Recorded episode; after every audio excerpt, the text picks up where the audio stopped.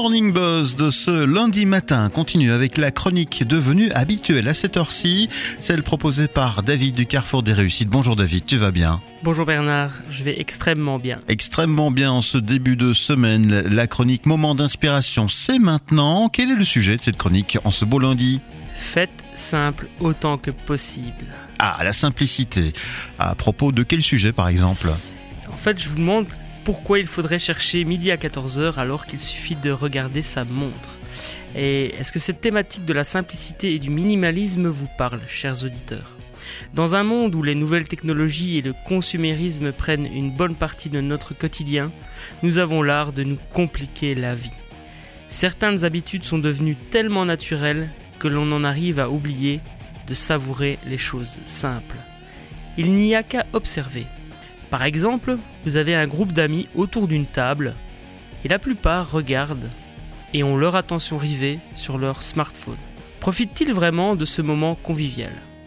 Vous avez également cet employé qui envoie un email à un collègue situé dans le bureau à côté de lui.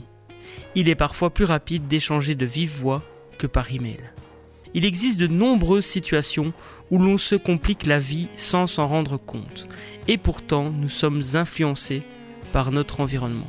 Alors, quelles sont les solutions qui existent pour revenir justement à l'essentiel, David? Eh Bien, je vous en parlais au début euh, de la chronique, le minimalisme. Il s'agit en fait d'un mouvement qui propose d'adopter un style de vie plus simple. Cela vous permet notamment de diminuer le stress causé par les situations que l'on complexifie inconsciemment. Il est possible d'adopter un état d'esprit minimalisme dans toutes les sphères de sa vie.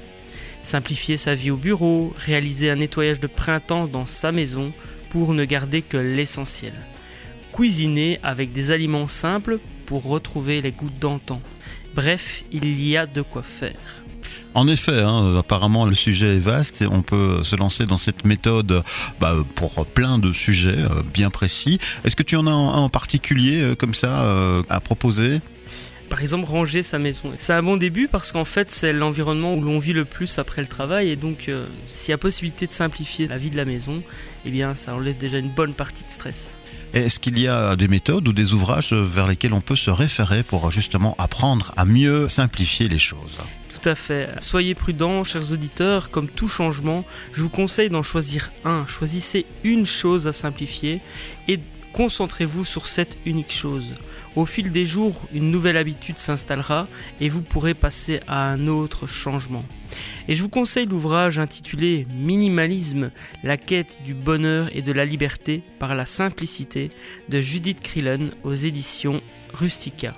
En plus, Judith est une belge bien de chez nous et cela fait plaisir de soutenir des gens qui sont proches.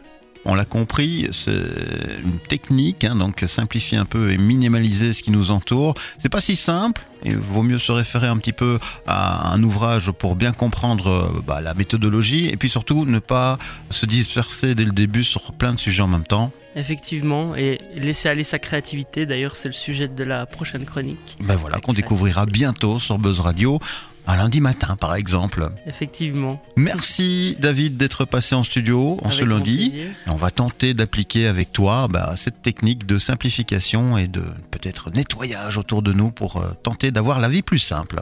Eh bien, je vous le souhaite. Bonne journée à toi. Tu le sais, c'est la musique qui revient à l'instant sur Buzz Radio dans le Morning Buzz.